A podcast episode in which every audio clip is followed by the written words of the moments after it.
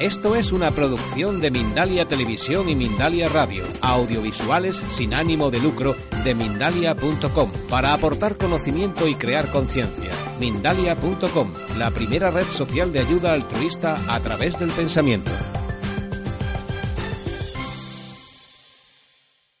Descompone el alimento, que en principio es inservible para la célula. Una célula con un plátano no hace absolutamente nada. Necesitamos de un proceso que transforme el alimento en nutriente, en algo que realmente se pueda aprovechar. ¿Vale? De forma que el proceso de la digestión, de lo que nos está hablando es de, somos capaces de aceptar el alimento, porque ese alimento nos va a construir. Hay una frase que ilustra muy bien lo que es el proceso digestivo, que es somos lo que comemos. ¿no? Y eso es así. Es decir, yo me como un plátano, me como un filete y mi organismo lo va a descomponer, lo va a hacer asimilable y eso va a ser tejido que va a regenerar mis células, que me va a aportar energía, etcétera. De forma que el alimento me conforma. El alimento del exterior va a formar parte del interior. Entonces tengo que aceptar que eso que como va a formar parte de mí. ¿Mm? Y esta es la comprensión del sistema digestivo básicamente. Así que hasta aquí la conferencia. ¿La habéis comprendido toda? ¿Alguna duda? Aceptar viene del latín, aceptare. Venga, pues vamos a tomar una cerveza. Entonces, ¿digerir o no digerir? ¿Soy capaz de comerme el alimento que la vida me sirve o no soy capaz de comérmelo? ¿Soy capaz de transformarlo o no soy capaz de transformarlo? ¿Lo puedo rechazar? ¿Me lo tengo que tragar? ¿Lo, ¿Lo puedo eliminar o no? Y si no lo puedo hacer, ¿qué supone eso para mí? ¿Vale? Entonces, nosotros en descodificación lo que vamos a trabajar y lo que vamos a mm, estudiar es cuál es el proceso de la digestión, cuáles son las funciones de los órganos y a partir de ahí vamos a empezar a trabajar, ¿vale? Esto no es una charla de descodificación, de cuál es la técnica de la descodificación, pero aún así os voy a dar más o menos los tres pilares para que entendáis muy bien cuál es la lógica, ¿vale? Y lo primero es que hay una lógica biológica, arcaica, ¿vale? Nosotros vamos a trabajar con el síntoma en base a la lógica. ¿Y cuál va a ser la lógica? La lógica va a ser la lógica del órgano. ¿Qué es la, ¿Cuál es la función que tiene el órgano que está viviendo la patología? ¿Y cuál es la solución que está aportando? Porque para nosotros en descodificación la enfermedad tiene un sentido positivo. Y os lo voy a explicar también muy brevemente. Os voy a pedir que cerréis los ojos, porfa. ¿Podéis? Mm, qué bien. si los queréis dejar abiertos, los dejáis. Y os voy, a, os voy a pedir que os imaginéis un globo del color que queráis. Entonces, imaginaros que cogéis el globo y que lo enchufáis a un grifo y abrís el grifo. ¿Qué pasa con el grifo? ¿Qué pasa con el globo? Perdón, se hincha, muy bien. Si yo sigo llenando el globo de agua, ¿qué va a pasar con el globo? Explota, exacto. Vale. Si yo no sé que el globo está enchufado a un grifo y que se está llenando de agua porque no sé dónde está la fuente y no sé desconectarlo, ¿de qué forma podría evitar que el globo explotara? ¿Eh? No, porque no sé, no sé qué está, no sé qué es eso lo que está pasando. ¿Qué podría yo hacer si quiero salvar el globo? Sí, eso sí, eso es en terapia. Lo que hacemos en terapia es cerrar el grifo, encontrar el grifo y cerrarlo. Exacto. Lo pincho un poquito, empieza a salir agua, sigue entrando el estrés, sigue llenándose el globo, pero por lo menos el globo no explota. Y ese es el sentido positivo del síntoma. ¿Vale? El síntoma viene a aportar una solución interna cuando nosotros no tenemos una solución en el exterior. Cuando no podemos cambiar el sentido de una experiencia. Cuando no podemos digerirla. Entonces, por eso aparece el síntoma. Y en, en el aparato digestivo, dependiendo de cómo haya vivido yo la situación conflictiva, la situación dramática, así voy a hacer el síntoma en una parte del sistema digestivo o en otro. ¿Vale? Entonces, esa es lo primero. Esto es una lógica biológica. ¿Vale? Segunda cosa que es muy importante en el sistema digestivo y que hay que recalcar. El estrés en torno al alimento es algo que ya en el siglo XXI en Europa estamos muy desconectados. Sí que es verdad que tenemos una guerra tampoco hace mucho tiempo y ha habido hambre, ¿vale? Pero la dimensión de atrapar el, alimento y de conseguir comida no es esta. Cazar el mamut y poder alimentarse en la naturaleza es algo muy distinto. ¿Vale? La dimensión del hambre no es la misma aquí que en la caverna. ¿Por qué es muy importante? El, porque es de forma, ¿esto qué quiere decir? Quiere decir que los problemas de digestivo tienen que ver con algo que es vital para nosotros. El alimento es algo vital, lo necesitamos. Yo puedo separarme de mi madre y hacer una patología a lo mejor de piel, o puedo tener otro tipo de conflictos que no tienen que ver con lo vital. Aquí hay una urgencia. Y la urgencia viene por dos cosas. Primero, porque necesito alimentarme, porque necesito reconstruirme, necesito energía. Pero después la segunda, que es muy importante, a mí me encanta, es que el hambre cumple la función de impulsarte a la acción, porque si no sales a cazar el mamón y no te comes el mamón en el tiempo antes de que te quedes sin reserva energética, ya no vas a tener fuerza para salir a cazar el mamón. No es lo mismo acercarte al frigorífico y necesitar energía para coger un batido de chocolate que tener que salir a hacer lo otro que hemos visto. De forma que si no tengo energía para cazar al mamón, ¿quién va a ser la presa? Yo. ¿Ok? Entonces, este es el marco de estrés de los problemas de digestivo. ¿Verdad? No es lo mismo de, oh, me he sentado mal, oh, ah, no. Hay algo muy vital en los problemas de digestivo. Vamos a buscar estresores que están relacionados con algo muy vital, muy primario. ¿Vale? Como es el alimento. Entonces, hemos partido de que la enfermedad tiene un sentido positivo y después hay un, se vive un evento dramático, muy dramático, ¿vale? Que va a tener una serie de características en biodescodificación. A ese evento que es muy dramático le tenemos que sumar lo que es importante en descodificación, que es cómo lo vivimos, cómo vivimos el hecho.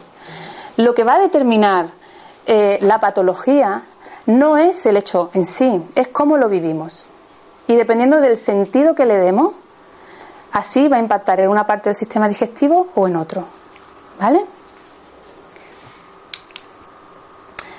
Otra cosa maravillosa en nuestro cerebro es que el alimento que no podemos digerir o que no podemos atrapar o que no podemos tragar o que no podemos eliminar puede ser real, simbólico, imaginario o virtual. Porque el cerebro no distingue lo real, lo simbólico de lo virtual. ¿Por qué no lo distingue? Porque el cerebro nuestro no puede comprender que nosotros nos estresemos porque alguien, porque me he quedado sin vacaciones. Si yo me estreso en unos niveles en los que estoy amenazando la supervivencia que es percibido por mi amígdala cerebral, el cerebro arcaico no puede pensar que es porque no me voy de vacaciones. Por ejemplo, o porque no dado un ascenso, se piensa que es algo vital realmente, que hay un peligro real. ¿Vale? ¿Mm? Y por último, la capacidad de identificación que tenemos. ¿Mm? Nosotros podemos crear un síntoma, bien porque seamos nosotros los que estamos viviendo el conflicto, o bien porque veamos a otro que lo sufre. ¿Vale? Había una, una persona que se fue de mm, a, una ONG de ayuda humanitaria y al ver el hambre en África desarrolló una patología de hígado. Es decir, por identificación eh, vivió ese conflicto de carencia y desarrolló en la patología. ¿vale? Entonces, en digestivo, para mí, em, entonces, un poquito más de cuál es la lógica del síntoma. ¿Qué sucede con la lógica del síntoma? Que hay un evento que se vive con una, con una tonalidad de digestivo y que va a parar a un órgano determinado. ¿Vale? ¿Cómo funciona? Funciona en, en base a cómo, cuál es la función del órgano. ¿Y esto qué significa? Os voy a poner un ejemplo. Eh, una chica tiene una úlcera eh, de estómago, ¿vale? Entonces, vamos a ir a la lógica del síntoma. El estómago segrega jugo gástrico para poder digerir un trozo. Y lo que ella ha vivido es una contrariedad muy indigesta relacional. ¿Vale? Porque ha visto a dos amigos de sus padres besándose cuando ella era muy pequeñita, que estaban casados con otras parejas. Y eso a ella le impactó muchísimo, ¿vale? Entonces, esa contrariedad que ella vive como muy indigesta y que hace subir su nivel de estrés a un nivel de estrés que amenaza la supervivencia y que va a generar el síntoma, va a hacerle interpretar al cerebro que en el estómago hay un pedazo realmente que es muy difícil de digerir. ¿Qué sucede entonces? Que nuestras neuronas encargadas de la secreción de jugo gástrico van a dar la orden y van a segregar mucho jugo gástrico para ayudar a desmenuzar ese trozo tan grande que no se desmenuza. ¿Vale? ¿Qué sucede? que los jugos gástricos son ácidos y se acumula tanto jugo gástrico en el estómago que el vapor que sube y da en la pared de la curvatura mayor del estómago impacta y aparece la úlcera. Y esta es la lógica del síntoma. ¿Vale? Nuestro cuerpo está intentando, nuestro síntoma está intentando aportar una solución que nosotros no somos capaces de aportar porque en la mayoría de los casos no somos conscientes de que la estamos viviendo. ¿Vale? Entonces, a mí en digestivo, digestivo tiene un aparato muy largo, va desde la boca hasta el ano, tiene muchos, muchos predicados, pero así resumiéndolo más o menos la conflictología como lo haría yo, sería dos grandes grupos. El primero, conflictos, conflictos de atrapar el bocado. ¿Vale? Atrapar el bocado. Real, simbólico, imaginario o virtual. ¿Vale? Y en esta y en este primer epígrafe de atrapar el bocado tenemos atrapar el bocado, conservar el bocado y que no me lo quiten, guardar el bocado y tragarme el bocado. ¿Vale? ¿Mm? Que serían, pues son predicados del sistema digestivo. ¿Vale? Porque atrapar el bocado no garantiza que yo me quede con el bocado. Lo que va a garantizar que yo me he quedado con el bocado y que lo he digerido es que al final voy a ir al baño y voy a hacer unas deposiciones. ¿Vale? Segundo, ¿os ha pasado alguna vez que os habéis tenido que comer algo que no os queríais comer? ¿Verdad? Sí, ¿no? ¿Mm? Este es el segundo grupo para mí. ¿Vale? El ser humano es el único ser vivo que come cosas que no se quiere comer. En el reino animal es así. En el reino animal los, animales, los animales, el resto de animales tiene clarísimo lo que es comestible de lo que no es comestible. Y hay una diferencia clarísima entre una cosa y la otra. El ser humano no. El ser humano, por su nivel de desarrollo, va a tener que comerse alimentos que no son alimentos y que no se quiere comer. ¿No? Y podemos recordar todos cuando éramos pequeños, si alguno lo han dejado alguna vez delante del plato de lentejas. ¿eh? Todo el día delante del plato de lentejas. Hasta que no te lo comes no te levantas. Y tú allí, pero es que esto no es comida. Comida es el chocolate. ¿No? ¿Mm? Entonces, ¿qué sucede con esto? Que esto lo que va a generar es una... va, a hacer programaciones que se van a dar, el, sobre todo en las edades tempranas de nuestra, de nuestra vida, en las que vamos a funcionar con ese modo reactivo. Porque no es un alimento lo que estoy ingiriendo para mí. Entonces, me lo tengo que comer y no puedo. Y lo tengo que asimilar y no quiero. ¿No? O me lo tengo que tragar. O lo quiero eliminar y no puedo. ¿Vale? Entonces ahí se movería básicamente los predicados del sistema digestivo, que tienen que ver realmente con la función de cada órgano del tubo digestivo. ¿Vale? Entonces, en estas programaciones de, de nuestras edades tempranas vamos a encontrar comportamientos, y nos vamos a preguntar siempre cuál es la intención positiva del síntoma. Porque para nosotros en descodificación un síntoma es un comportamiento, es un síntoma orgánico, es una, mm, es una pauta que tenemos instalada en nuestra vida, ¿vale? Todo responde a una lógica. Entonces, por ejemplo, yo tengo un amigo que cuando va a comer, él necesita contar cuántos comensales hay en la mesa y saber más o menos cuánto comen para calcular si lo que hay en la mesa es suficiente para todos. y cuando él ya ha calculado que lo que hay en la mesa es suficiente para todos, se calma. Se calma y come. ¿Mm? ¿Qué pasa? Que su abuela pasó mucha hambre en la guerra. ¿Vale? ¿Mm? Yo la primera vez que salí de etapa, yo soy de Sevilla, la primera vez que salí de etapa, una amiga me dijo, que no me conocía de nada, me dijo, tú eres de familia numerosa, ¿verdad? Digo, sí. Dice, ¿por qué? Dice, mi alma, porque no nos ha dejado comer nada. Ella estuvo educada, esperando el otro turno, yo me senté en la mesa y fue pon, pon, pon, pon, pon, pon, pon. ¿Por qué? Porque yo vengo de una familia en la que éramos nueve en casa. Entonces, o te espabilas para comer o no comes. Entonces, nosotros en descodificación no vamos a juzgar los comportamientos, sino que vamos a buscar cuál es la lógica del síntoma. ¿Vale? Entonces, estas predisposiciones lo vamos a llamar nosotros programantes, ¿vale? El primer alimento es mamá. Entonces, ¿cómo me dio la teta mamá? ¿Me dio la teta? ¿No me dio la teta? ¿Estaba feliz? ¿O tenía, estaba reventada? ¿O no quería mirarme? ¿O de repente le habían salido grietas en, en los pezones? ¿Cómo fue mi primer contacto con el alimento? ¿Vale? Y después, lo que os he dicho, ¿cuántas veces de pequeño no hemos tenido que comer algo que no nos queremos comer? Y sin embargo, no lo tenemos que comer. Y después vamos a buscar también en el transgeneracional. ¿Vale? ¿Qué es lo que ha vivido? ¿Cuáles son los sufrimientos en torno al alimento? Como siempre os digo, simbólico, real, imaginario, virtual. que han vivido mis ancestros y que pueden estar influenciándome en mi vida, como a este compañero mío, que para él no era una patología. Pero eh, en cuestiones de conflicto lo único que importa es la intensidad del conflicto, la intensidad del estrés que se siente. Entonces, si él eso lo hubiera vivido con un estrés muy grande, hubiera eh, tenido mucha influencia en su, vida, hablando de carencia, podríamos haber tenido una patología de hígado. Entonces, vamos a buscar en la vida de la persona qué momento ha tenido dificultad para atrapar el bocado, algo que es vital, real, simbólico, imaginario, virtual, lo que no ha podido tragar, lo que ha eh, lo que no ha podido digerir, lo que no ha podido asimilar o lo que ha tenido que comerse y no quería.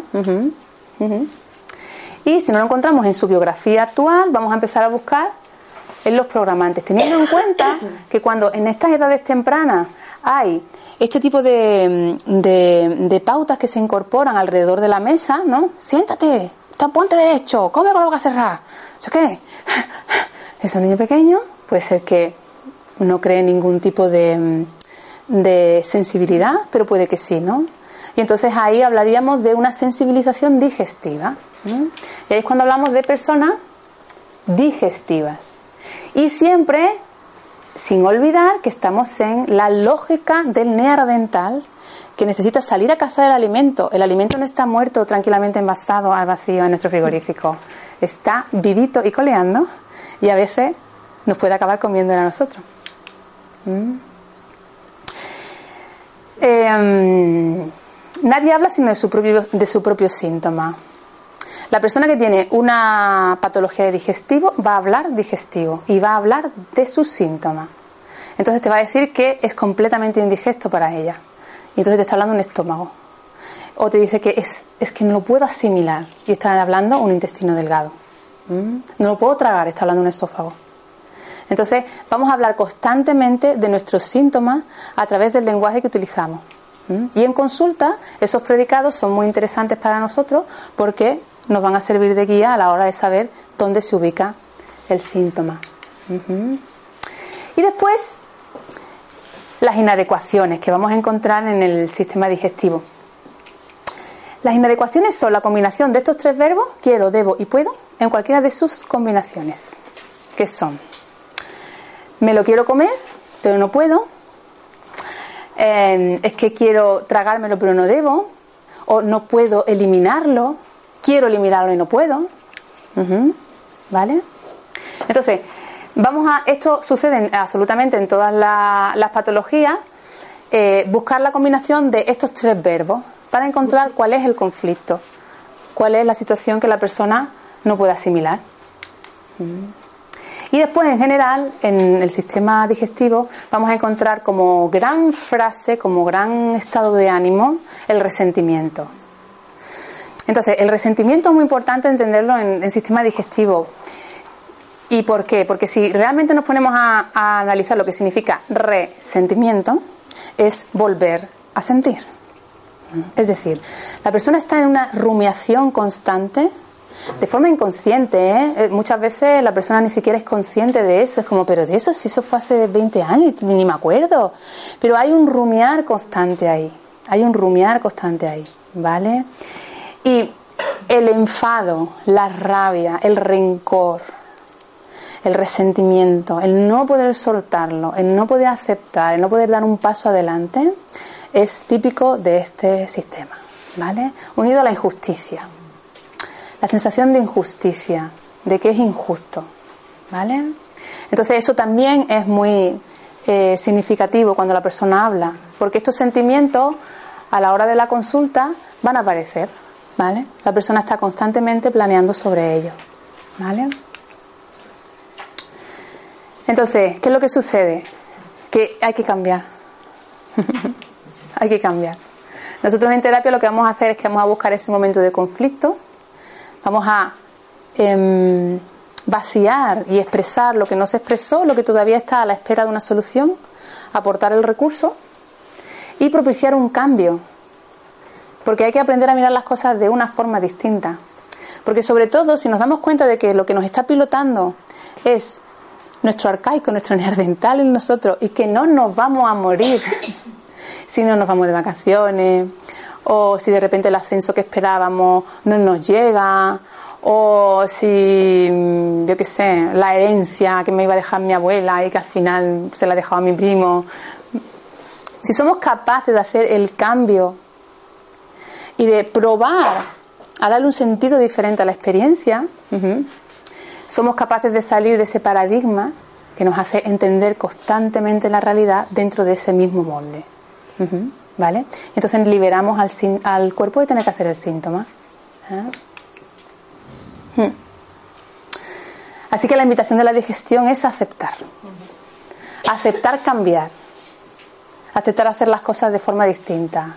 Y aceptar que cada experiencia eres tú el que puedes elegir la transformación que le quieres dar.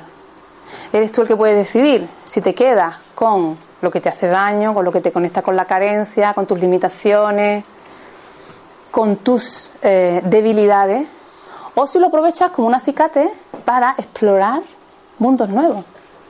Y para eso siempre estamos a tiempo. Así que hasta aquí. Esto es básicamente el digestivo en descodificación. ¿Vale? Así que em, a partir de ahora me podéis hacer preguntas, las preguntas que queráis. Y la única cosita que voy a pedir es que no me hagáis preguntas de casos concretos, de patologías concretas, ¿vale? Porque no las puedo responder aquí. Eso se tiene que tratar en consulta, porque cada caso es, hay que mirar, o sea, no es el marco, ¿no? Así que, em, que si queréis preguntar algo, sí. Eh, hola. Hola. ¿Cómo, eh, ¿Cómo ve biodescodificación eh, las intolerancias digestivas a los alimentos?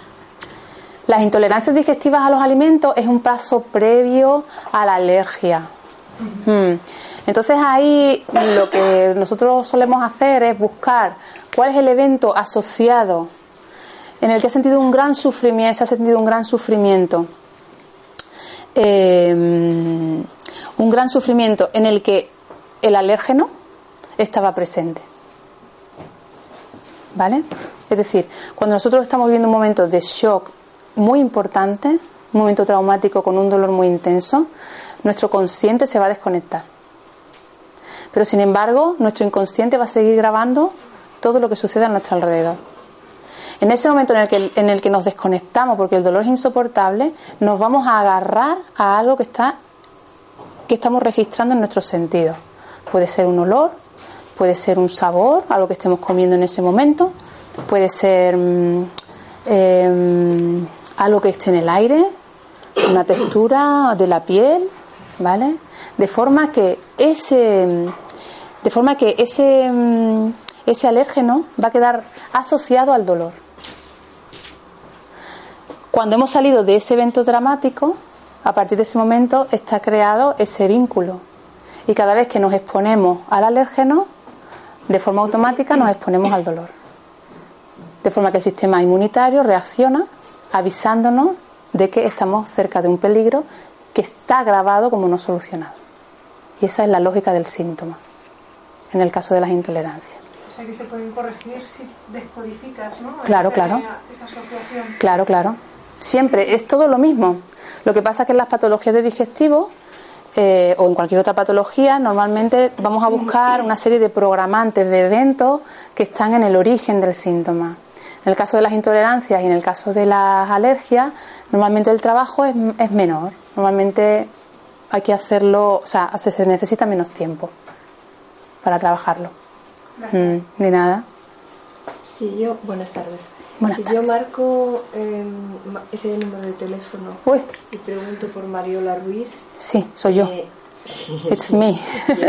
quiero, decir, eh, pregunto para tener una cita, una consulta terapéutica, Sí. para contarle que tengo un síntoma de digestivo y que probablemente sobre ese síntoma digestivo están basculando problemas mm, de otra naturaleza. Eh, vamos a curar los síntomas del digestivo, Ajá. vamos a curar los problemas que están incidiendo en el síntoma del digestivo. Ajá. Nosotros lo que vamos a hacer en consulta, el síntoma habla. Es decir, ¿tú cómo te llamas? María. ¿Usted cómo se llama? Oh, tú, María. María. Ok. Eh, el síntoma habla por lo general, es decir, cuando hacemos descodificación nosotros vamos a buscar la especificidad del síntoma. Esto no quiere decir que de repente cuando estemos en consulta y trabajando haya elementos que se escapen al, al esquema, o sea, a, a la base de la que partimos. Pero en principio tener un problema en el esófago no es lo mismo, no es el mismo resentir, no es la misma vivencia que tener un problema en el estómago, tener una úlcera. ¿Mm? Si tenemos un problema en el esófago, las vivencias que nosotros vamos a buscar van a estar relacionadas con el problema del esófago, en concreto, ¿m?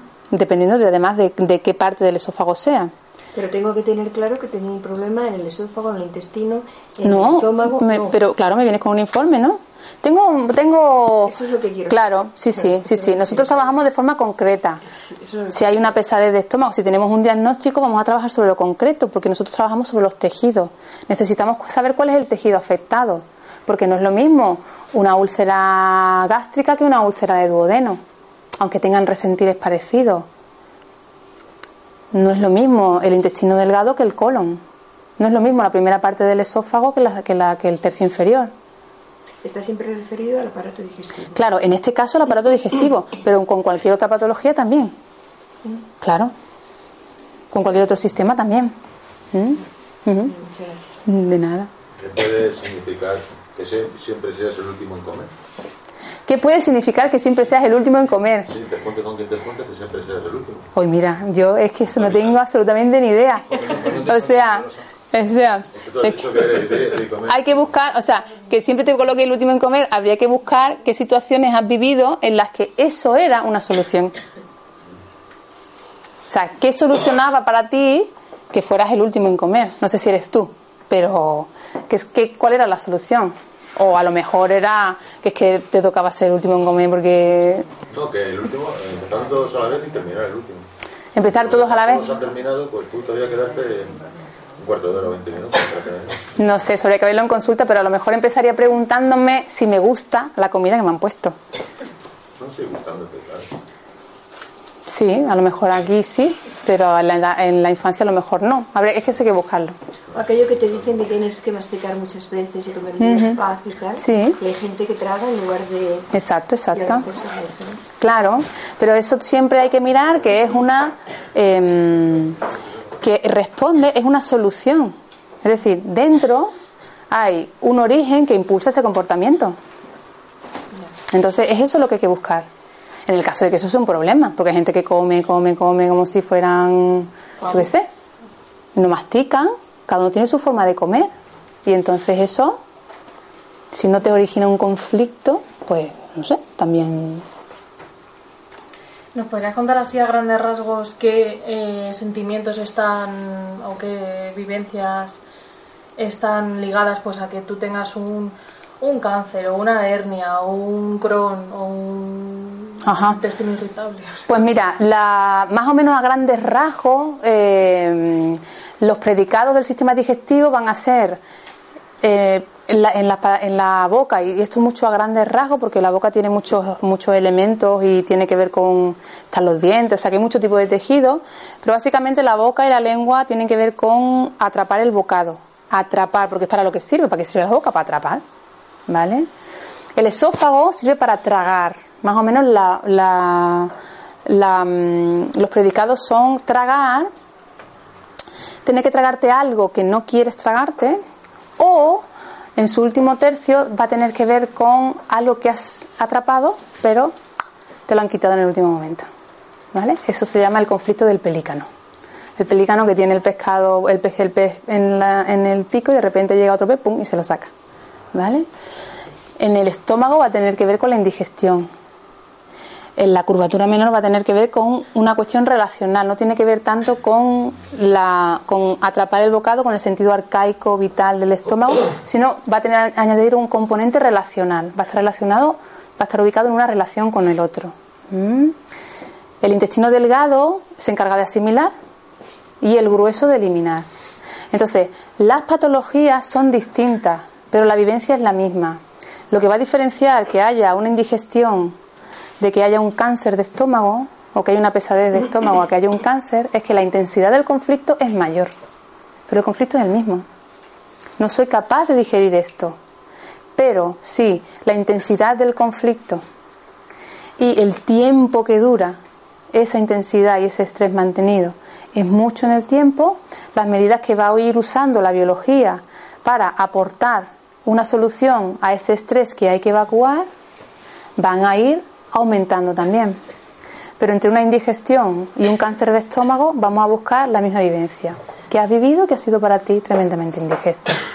Teniendo en cuenta siempre que hay variables, que hay veces que hay casos peculiares que no responden a lo que es el código del síntoma, ¿no? Porque somos seres humanos y las variables también intervienen. Pero en general es esa. Esos serían los grandes rasgos. Y en, Perdóname, se me olvida el hígado, que está relacionado con la carencia, porque son las glándulas anexas, el páncreas con el rencor, Ah. con lo que me han quitado, y la vesícula biliar también. Es- son temas de rencor, de rabia, de... Y las dolencias que eh, modifican físicamente una parte, o sea, por ejemplo, la hernia de hiato es que se mete el, el estómago un poco por el esófago. Si se mm, descodifica lo que causa, el estómago vuelve a su posición.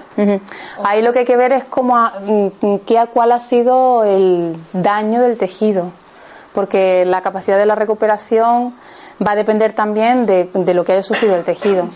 Y eso hay que verlo sobre, con- en casos concretos y con, y con, con un diagnóstico concreto.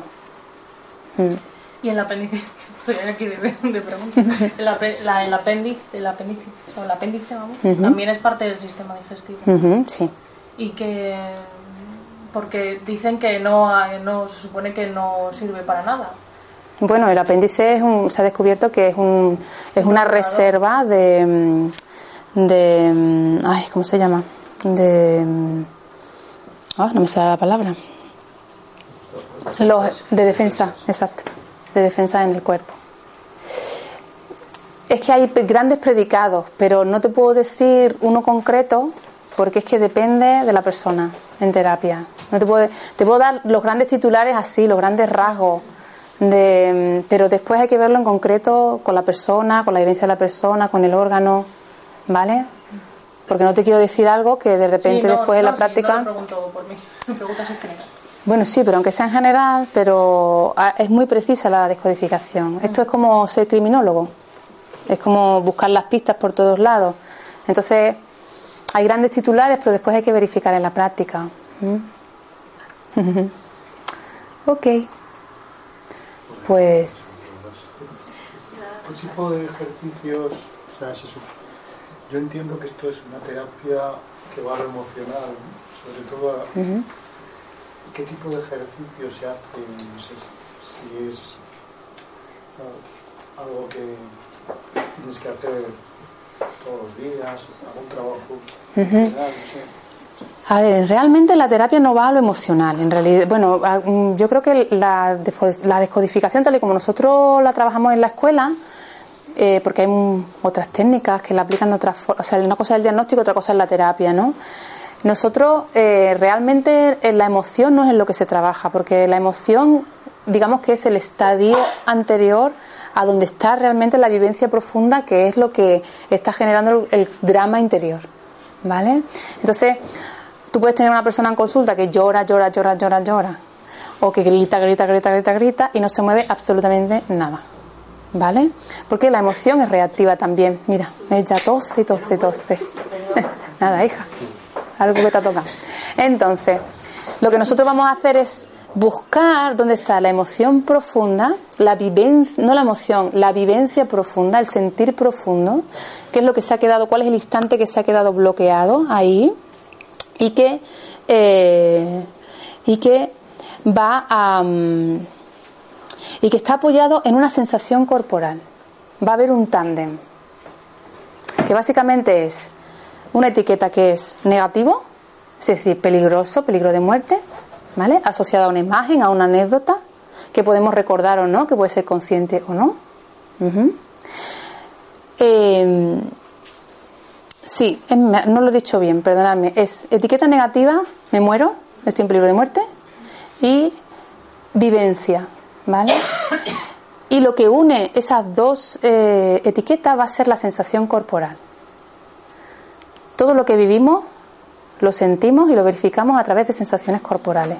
Y todo queda grabado a través de sensaciones corporales.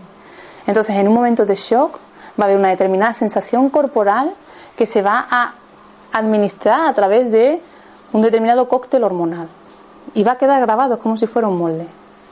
Entonces, ¿qué pasa? Que cada vez que entremos en contacto con algún elemento de ese decorado del programante, de lo que programó el conflicto, se va a desarrollar, la, se va a generar la misma respuesta orgánica, corporal. Entonces nosotros en consulta lo que vamos a hacer es que vamos a ir desde la anécdota, desde lo que se ha vivido, bajando hasta el cuerpo. Y en el cuerpo vamos a permitir que la persona viva lo que no pudo vivir.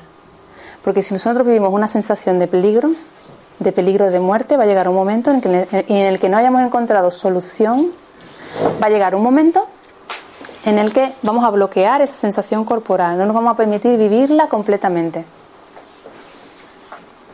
De forma que en consulta lo que vamos a hacer es crear un marco en el que la persona pueda expresarse y darse permiso para vivir eso que no pudo vivir. Y darle el margen que necesita. Y una vez que eso se ha vivido, la sensación se desmonta. Con lo cual, la identificación entre situación y etiqueta negativa de me muero peligro se desmonta también, ya no tiene sentido, ya no casa, ya no hay coherencia entre ellas. Entonces, en terapia lo que vamos a hacer es buscar ese momento, vamos a vaciarlo, vamos a expresar lo que no se pudo expresar, vivir lo que no se pudo vivir y después vamos a dar un cambio de sentido. Y mandamos tareas para casa también. para, para, para practicar ese cambio de sentido. ¿Y, cuál es el y cuál es la finalidad de que yo de que queramos practicar un nuevo cambio de sentido? Generar un nuevo cóctel hormonal que nos guste y ser ese el que a través del cual vivamos y sintamos nuestra cotidianidad. ¿Y en qué técnica terapéutica para volver a vivir os basáis? ¿En hipnosis? ¿En, En todas las que tú tengas. Tú te sacas los bolsillos, haces así y dices, a ver, depende de la persona. Depende de la persona. Básicamente hay varias técnicas. Yo, varias técnicas que son las de base. Son la PNL, la hipnosis. eh, mm, básicamente son esas. Trabajo con metáforas, trabajo con... eh, eh, y en mi caso, y trabajo sobre las sensaciones corporales sobre todo, en mi caso muy concretamente con la meditación. No, no, no que ponga a la persona a meditar, pero el trabajo de la sensación corporal como forma de aprender a transitar y aprender a atravesar lo que te hace reaccionar de una forma para que no sigas estando reactivo a ese mismo modelo. Pero cada terapeuta, nosotros en, la escuela, los protocolos que aprendemos van encaminados, están basados en la hipnosis y en la PNL, ¿vale? Y en, y en, el, en la aceptación de las sensaciones corporales. Y cada profesor pues aplica su técnica y son muy variadas y cuando estás en consulta pues eso, saca tus cartas y te pones a jugar. ¿Qué precio tiene la consulta y cuánto du- puede durar cuánto- la sesión puede, puede llevar? Eso, es- eso te lo digo después en privado, si te parece, ¿vale? Eh, y las sesiones que depende de cada caso. Es que eso depende de cada caso. Eso, mm. eso no te lo puedo contestar. Son tres, son cuatro. Mm. Depende. Cuando te pones a estudiar para ser descodificador, Muy bien. eh, Welcome. también, digamos, sos tu propio objeto de estudio O sea, es como un aprendizaje Mm. Mm. terapéutico, digamos. Mm, Sí, sí. O se tiene que hacer primero la terapia, va de la mano. Claro, va de la mano porque tú eres tu propia herramienta de trabajo. Tú vas al curso, vas a aprender una teoría y después vas a aprender lo que es la terapia. Entonces, en terapia tienes que aprender, cuando se ap- aprendes los ejercicios terapéuticos, los tienes que vivenciar tú. Entonces, el curso es una fantástica oportunidad para a la vez que vas aprendiendo, ir empezando a tratar, porque además es necesario. Tú tienes que sentir lo que es un conflicto. O sea, ¿quién no ha tenido alguna vez que tragarse algo que no ha querido tragarse? O una patología, o una indigestión, o una diarrea. Entonces, a la vez que aprendes a utilizar un método, unos protocolos que te van a ayudar a trabajar en consulta de forma con el paciente, también tú necesitas recorrerlo y saber y saber qué es lo que estás haciendo, vivenciarlos en ti. Y evidentemente, si los trabajas, eso va a suponer para ti un beneficio. Mm. Sí, sí, sí. Sí, sí. Es muy recomendable ¿eh? la formación. Tanto si es para hacer mm, formarte como terapeuta, como si lo quieres, o sea, si lo quieres aplicar profesionalmente, como si lo quieres eh, implementar en tu vida, porque es muy interesante aprender a comprender cómo funciona el cuerpo realmente y qué es la enfermedad. Porque hay una cosa muy importante, que es lo que he dicho al principio, es que la- el síntoma tiene una intención positiva. La enfermedad no es algo que me cae del cielo, no es algo que es fruto de la mala suerte. Mm, Cada uno tiene sus creencias y son muy respetables. Em, pero esta herramienta es muy útil porque cuando uno comprende, hay una cosa básica que sucede en el cuerpo y es que bajan los niveles de estrés. Y el estrés es lo que nos pone enfermos. ¿Mm? Entonces, si somos capaces de comprender nuestras necesidades, también somos capaces de liberar al cuerpo, de expresarlas en forma de síntomas. ¿Mm? Aparte, está de mucho mejor humor. Perdona, Ok. ¿cuánto tiempo, cuántos cursos son o cuánto tiempo? La formación son 10 cursos, eh, son 10 cursos, 10 módulos, perdón. Son 10 módulos que se dan a lo largo de un año completo. Empiezan en septiembre y acaban en septiembre del año siguiente, eh, en el que se toca la conflictología de cada aparato, ¿vale?